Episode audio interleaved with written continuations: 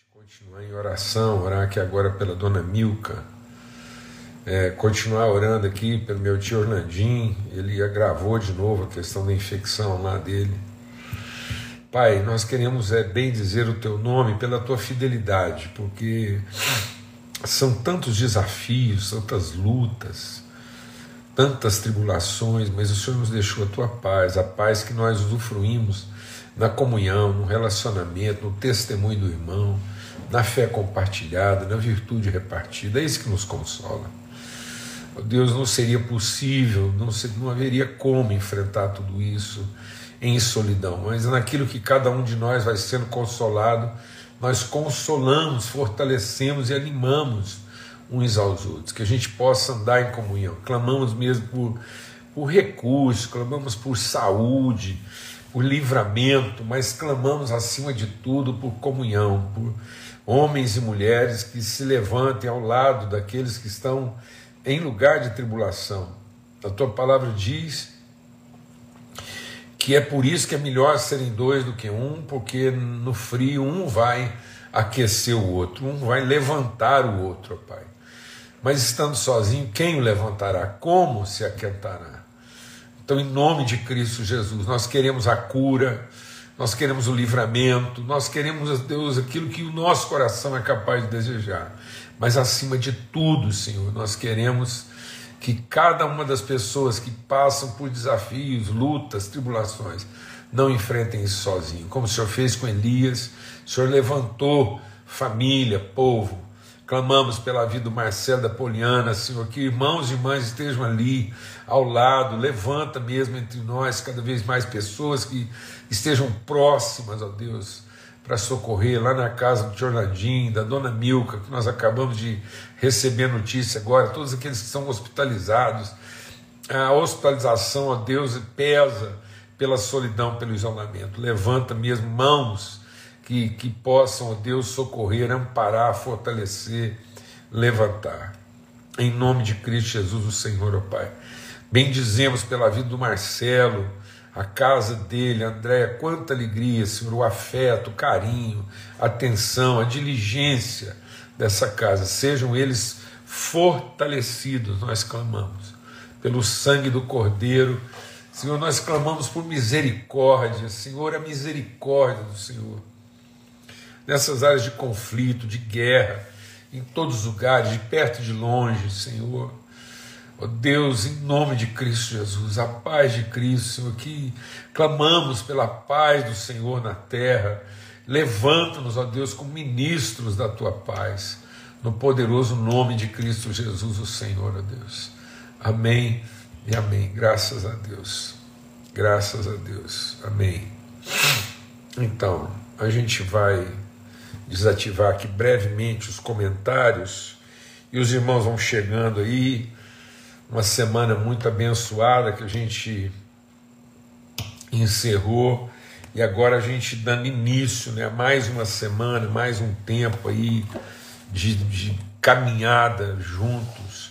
E eu queria compartilhar com vocês, à luz daquilo que a gente publicou aí em termos de declaração, né, de afirmação, é, a gente quer compartilhar hoje sobre um princípio que eu fiquei buscando de Deus aqui. Eu falei, Deus, assim, como é que nós vamos batizar esse princípio, né, esse aspecto, assim, essa forma de traduzir a nossa convicção no teu amor. Então, o amor de Deus, o amor de Deus, ele vai encontrando formas de expressão na nossa vida, que nós estamos batizando aí de princípios no plural, né?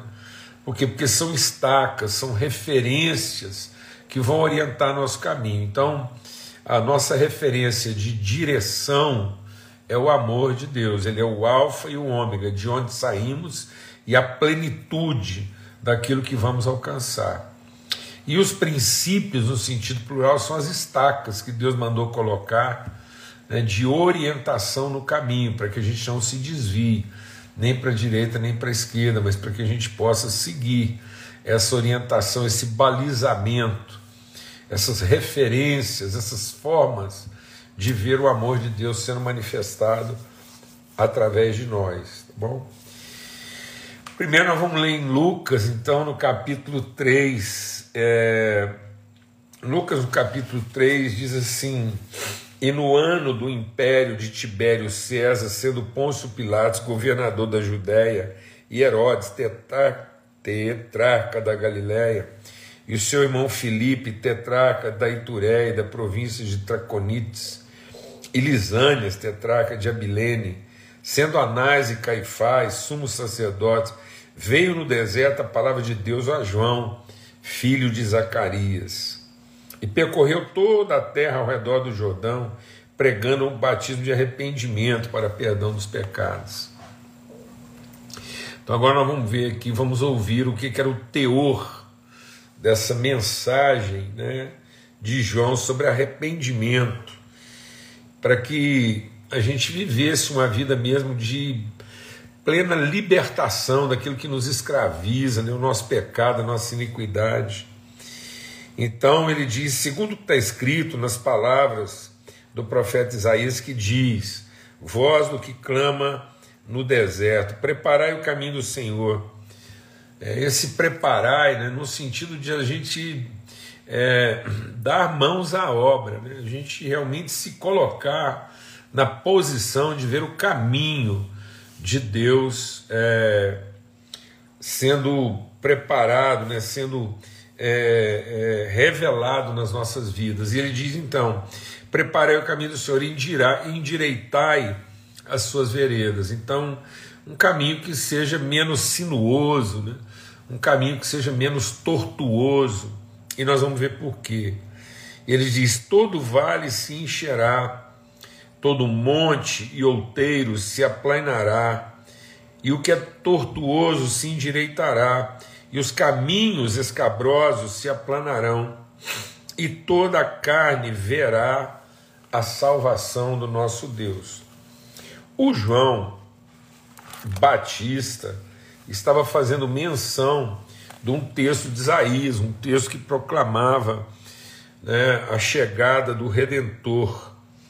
Então, essa palavra está lá em Isaías, no capítulo 40, que diz: Voz do que clama no deserto, preparai o caminho do Senhor, endireitai no erro, vereda a nosso Deus.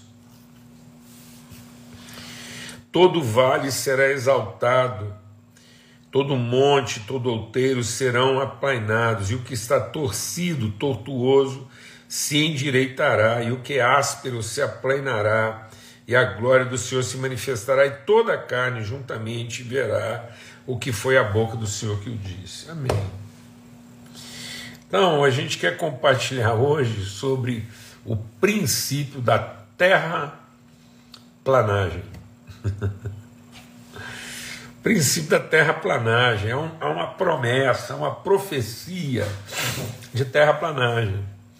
Então é um princípio, a palavra de Deus diz que Deus está realizando uma obra de terraplanagem. Então, como engenheiro, a gente vai compartilhar um pouco sobre isso, né? Essa preparação, toda vez que você vai construir uma estrada, toda vez que você vai fazer um caminho, esse caminho, para ele ser otimizado, para ele ser o caminho é, melhor de ser percorrido, menos tortuoso, menos sinuoso, é, menos escabroso, né? é, a gente vai fazer um serviço de terraplanagem. E esse serviço de terraplanagem é exatamente você né, é, preencher os espaços de depressão, as, os vales, as depressões, os buracos. Né? Então você levantar, preencher esses espaços, aterrar esses espaços, e você também é, é, aplainar, né? você, você cortar as partes elevadas. Então, muitas vezes, isso é até um serviço combinado. Né? Vamos deixar o Espírito de Deus ministrar o nosso coração. Você, você corta, você faz um corte, né? e das partes mais elevadas e a terra, né, com aquele corte as partes mais deprimidas. Isso faz com que os caminhos é, a serem traçados sejam menos sinuosos, menos escabrosos, é, que impliquem menos risco. Então, quando os recursos, vamos deixar o Espírito de Deus ministrar no nosso coração, quando os recursos de terraplanagem eram mínimos, né, não havia ferramenta, equipamento, as nossas estradas eram muito sinuosas, é, escabrosas, né? E quanto mais sinuosa uma estrada, mais aclive e declive você tem que enfrentar. Então, os riscos dessas estradas aumentam muito. Você tem, além do traçado sinuoso, né? E muita curva, você tem também descidas muito íngremes e subidas, né? Quase impossíveis de serem é, é, transpostas. E Deus está dizendo que ele, a vinda do Messias é, é, uma, é, um, é, o, é a efetivação de uma obra de terraplanagem. Eu não vou nem entrar no mérito aqui da teoria da terra plana. Né? Existe uma discussão muito grande hoje né, se a terra é redonda, se ela é plana. E aí eu não vou discutir a teoria da terra plana e a palavra de Deus diz que Deus se assenta sobre a redondeza da terra, mas independente né, da terra ser redonda para quem crê e ser plana para também quem acredita desse jeito, o que ele está dizendo é que na terra, na terra, o Espírito de Deus, o advento da revelação do Messias, realizará uma obra de terraplanagem. Muita gente tem a teoria aí da Terra plana, isso acabou virando mais um monte, mais um vale, né? Então isso acabou virando mais uma linha divisória nas relações. Tem gente hoje que nem, nem consegue ter amizade direito, porque um acredita que mora numa terra plana, o outro acredita que mora numa terra redonda. Eu já vi algumas discussões dessa terminar assim em adjetivos que não podem ser mencionados, né? num, num, num encontro como esse. A coisa vai para o lado assim da, da, da, rixa mesmo, do desentendimento e da agressão verbal. Mas, é, enquanto muita gente está tentando teorar, é, provar ou contrariar a teoria da Terra plana, eu quero falar sobre a profecia da Terra plana. Existe uma profecia que Deus vai aplainar a Terra, independentemente dela ser redonda ou plana, né, a superfície ser plana, Deus vai fazer com que a, a, o ambiente relacional na terra seja aplainado. Isso quer dizer que todo vale será exaltado e todo monte outeiro será abatido, né, será cortado, aplainado. E tudo que é tortuoso, tudo que é sinuoso, será endireitado. Isso quer dizer que Deus está trabalhando para eliminar, para desfazer de uma vez por todas as nossas divisas naturais. Lá em geografia, todos nós aprendemos que as divisas naturais que nós estabelecemos né, são ah, os vales dos rios e as cadeias de montanhas. Então, se tem uma coisa que a gente fica procurando, é, esses ambientes ah, é, de, de vale e esses ambientes de outeiro e de monte, esse, esse perfil, né?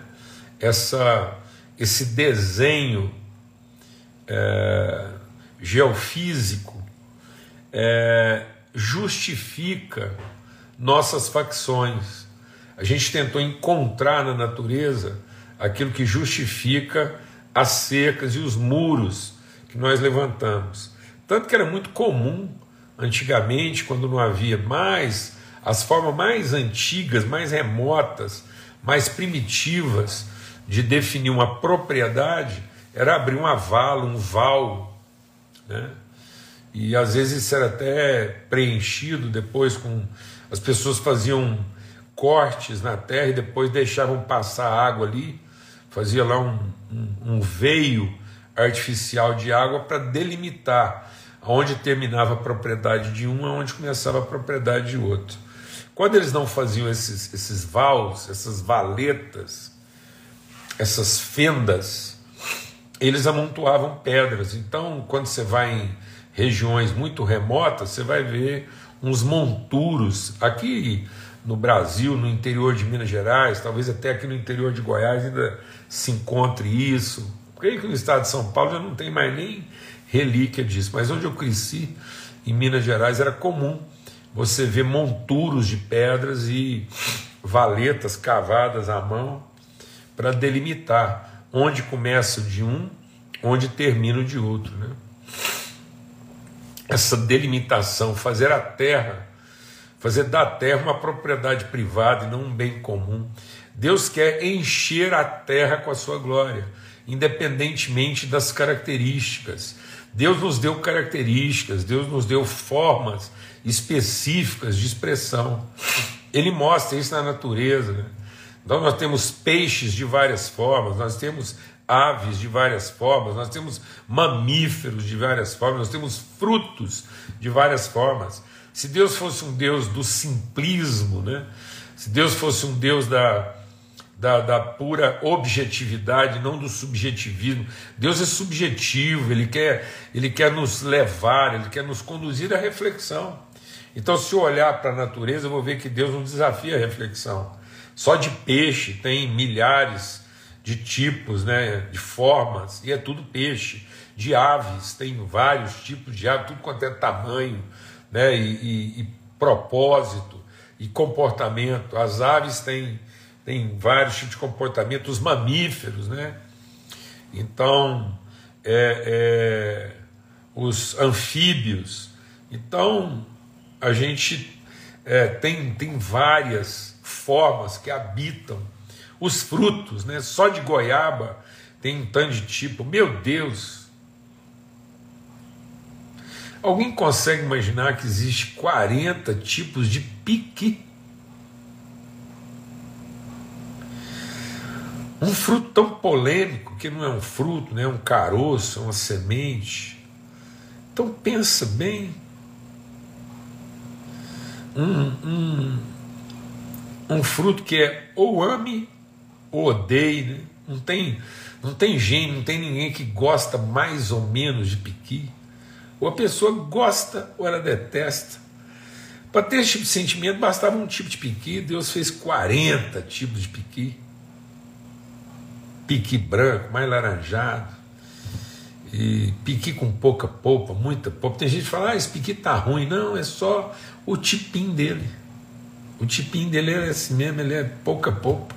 É igual tem muita gente assim, tem gente que é mais caroço que polpa, tem gente que é mais polpa que caroço. Então essas diferenças, essa diversidade, ela é intrínseca da vida. O que que Deus não fez? O que que foi obra humana? As divisas. Nós estamos transformando as, as linhas, as, as, as, as formas é, estruturais da natureza, né, geofísicas, em explicações e, e justificativos do nosso senso de posse e direito. Por isso que Deus vai aplainar tudo isso, Deus vai tirar da nossa vida essas referências, Deus vai eliminar. Então Deus quer eliminar esse senso, essa, essas referências de posse e direito. Nós vamos continuar sendo diferentes. Nós vamos continuar sendo mais polpa, menos polpa, mais azedo, mais doce, mais vermelho, mais rosa e mais caldo, menos caldo. Nós vamos continuar sendo isso. Né? Então, bota ovo, não bota ovo. Então, assim, tem pena, tem pelo. Essas características de expressão, de, de forma de encarnar a vida, essas formas distintas de encarnar a vida vão continuar. Eu creio que nós vamos continuar tendo diferenças até em termos de pobreza e riqueza. Vai ter gente que é rico numa coisa e é pobre no outro. Então, essa, esse gradiente, né, é, essas diferenças daquilo que eu, eu, eu carrego muito e carrego pouco, isso vai continuar existindo.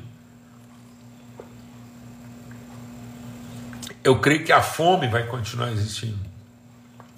Senão não teria sentido Jesus dizer que está indo para a casa do pai dele para preparar uma ceia.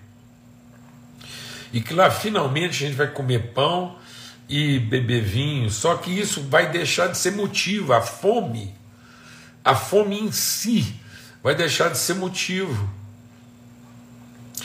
E, e por que, que a fome hoje é motivo? Porque nós cercamos a riqueza. E quando a gente cercou a riqueza, a gente também cercou a pobreza. Né? Então nós delimitamos a riqueza como direito e a pobreza como, como maldição. E à medida que nós vamos colocando essas paredes, esses muros, e definindo né, riquezas e pobrezas como direito e, e, e, e maldição e, carência. Então nós começamos a entender a fome como carência, a riqueza como direito. E isso fez com que o direito da riqueza explorasse ou humilhasse né, a, a, a, a carência da necessidade, sendo que, na verdade, a fome era só para que esses elementos comungassem, encontrassem ao redor da mesma mesa essa mesa aplainada, né? essa mesa em que os muros foram derrubados. Então é isso que a palavra de Deus diz. Jesus veio e desfez, ele destruiu os muros da separação. Então ele fez com que as tribos se tornassem um povo, mas vai continuar a tribo, nós vamos continuar vendo pessoas com características distintas e próprias de cada tribo mas com o coração e a mente de sermos um só povo, uma nação. Né? Então nós vamos ver isso acontecendo. Tem um livro é, do Bob Mumford, que na nossa geração, lá na minha época de juventude, foi um livro muito conhecido, porque ele batizou esse livro de uma forma muito interessante, é a Patrola de Deus. E nesse livro, A Patrola de Deus, ele vai falar do nosso desafio de nos submetermos aos processos de transformação de Deus. Que muitas vezes a gente quer a vontade de Deus, mas não quer se submeter aos processos. E eu gostava muito desse nome, né? Esse patrola de Deus, porque quando você vai fazer uma terraplanagem, você vai usar uma patrola. É, é, a patrola é um equipamento pesado que não respeita esses limites estabelecidos por nós.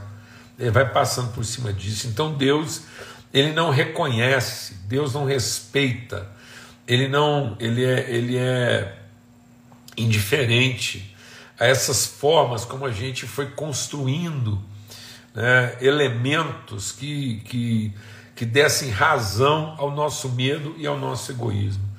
Então ele destrói, ele derruba, ele não pede licença. Jesus veio e destruiu, ele não perguntou quem fez, nem a quem pertencia, nem quanto custou aquilo. Deus não vai levar em conta o tempo que a gente gastou, a energia que foi, e o trabalho que Deus abriu uma vala, levantar um monturo de pedras, construir um muro, colocar uma cerca. Isso, isso é isso é abominação. A palavra de Deus diz que aquele que coloca separação entre pessoas que foram feitas para serem amigos e amigos íntimos. Há muita coisa, há muita coisa que Deus se entristece, Deus se entristece com a corrupção, Deus se entristece com a violência, Deus se entristece com a mentira, Deus se entristece com o engano, Deus se entristece com o abuso, mas tem uma coisa que Deus abomina. Tem uma coisa que Deus abomina. Para Ele é uma abominação a gente colocar muros e cercas que Cristo veio para derrubar e desfazer. Ele veio para aplainar, ele veio para remover da nossa vida essas referências de que um vale é uma divisa, um outeiro, um monte é outra divisa que justifiquem a proteção da nossa riqueza ou que, que justifiquem né, a, a, a conformação com a nossa pobreza. Não, é para ter comunhão, é para ter relacionamento, é para que essas diferenças sejam tratadas na relação e não dogmatizadas no muro, na cerca. As nossas guerras, nossas guerras, é porque a gente ainda insiste em estabelecer fronteiras. Nossas guerras não são por causa das nossas diferenças. Não são nossas diferenças que fazem as guerras. Não é porque eu penso diferente de você, não é porque você pensa diferente de mim, não é porque a gente tem características diferentes, não é porque a gente gosta de coisas diferentes. Não. É porque a partir dessas diferenças nós vamos definindo fronteiras. E a partir dessas diferenças, porque nós não somos tratados no amor, na misericórdia, na compaixão, na bondade, a paz de Cristo, porque o reino de Deus é paz, justiça e alegria no Espírito Santo. Não há alegria porque não há justiça, não há justiça porque não há paz, não há justiça porque essa ausência de paz, essa carência não satisfeita e essa posse não significada, esse conflito interior, esse medo de perder ou de não ter. Então há medo de não ter e medo de perder o que já temos. Esse medo faz com que a gente levante muros e paredes, faz com que a nossa colheita se torne a posse dos grãos. É aí que a gente perde a alma. A gente perde a alma no senso da propriedade, do direito. O senso da propriedade do direito elimina o senso da justiça e essa falta de paz na riqueza, essa falta de paz na pobreza. Não há paz na pobreza e não há paz na riqueza, porque na nossa pobreza a gente tem medo de não ter e na nossa riqueza a gente tem medo de perder. E essa ansiedade quanto aos tempos futuros, quanto ao que vamos comer, o que vamos beber, o que vamos vestir, vai fazendo com que a gente insista em manter estruturas na nossa vida que Deus veio para destruir.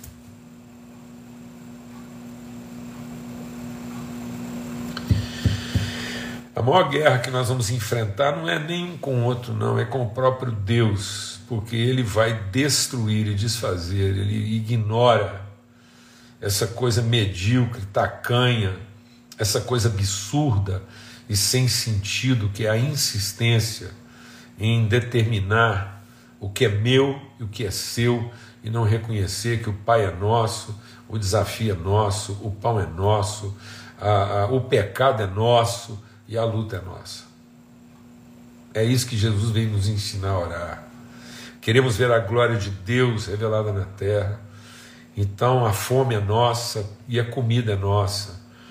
A luta é nossa, o desafio é nosso, o erro é nosso, o problema é nosso, a doença é nossa, a saúde é nossa, a vida é nossa, porque nosso é o Pai e o seu amor por nós.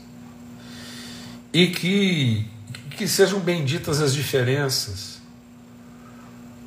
que sejam benditas as riquezas e pobrezas, que sejam benditas as nuances, as formas, os métodos, ah, os, os meios, porque vamos continuar tendo estradas. Ele não diz que o vale será exaltado, o vale vai deixar de existir, o monte vai deixar de existir, mas o caminho não vai deixar de existir.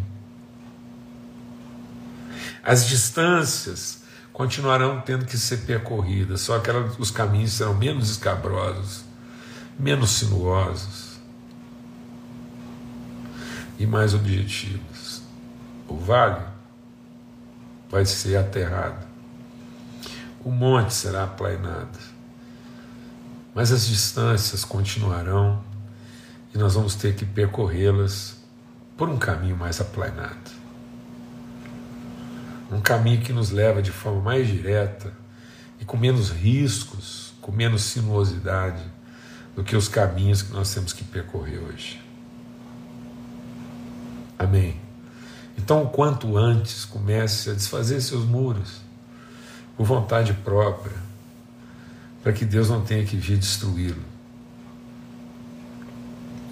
Quantas vezes nossos muros estão sendo destruídos e nossas cercas, nossas fendas estão sendo destruídas de maneira trágica. Né? Sendo que eles poderiam ser desmontados, desfeitos de forma mais, mais submissa, mais prazerosa. Muita gente já sabe, eu tenho compartilhado isso, que, é, como eu disse antes, a gente antigamente abria fendas para determinar o que é meu e o que é seu. A partir do momento que nós estabelecemos fendas, nós estabelecemos o direito a partir da fenda. Então a gente estabeleceu o direito a partir de uma fenda. Então Deus não queria que a gente estabelecesse fendas de direito. A gente queria que Deus queria que a gente estabelecesse caminhos de responsabilidade. Vou repetir. Deus não nos chamou para estabelecer fendas do direito, mas caminhos de responsabilidade. A forma como vamos e vimos uns dos outros. E aí é porque nós temos fendas que nós temos o que defender. E é porque nós temos o que defender que nós nos sentimos ofendidos. Não fossem as fendas que nos fazem sentir ofendidos porque temos o que defender, só haveriam caminhos, e caminhos diretos e planos. Não caminhos escabrosos e difíceis, mas caminhos diretos e planos, através dos quais nós percorreríamos as distâncias da justiça. Em lugar de nos escondermos atrás dos monturos, dos vales, né, dos abismos do direito. Amém.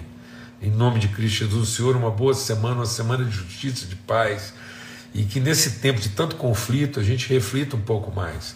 Até que ponto eu não tenho contribuído pela permanência desses conflitos, na medida em que, a partir deles e o medo de que eles nos alcancem, está fazendo com que eu engrosse os muros, eu eletrifique as cercas e eu aumente as fendas, numa ansiedade cada vez maior de ter o que defender e por isso com a possibilidade cada vez maior de sentir amargurado porque fomos ofendidos.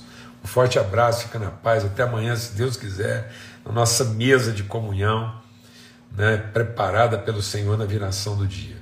Boa semana.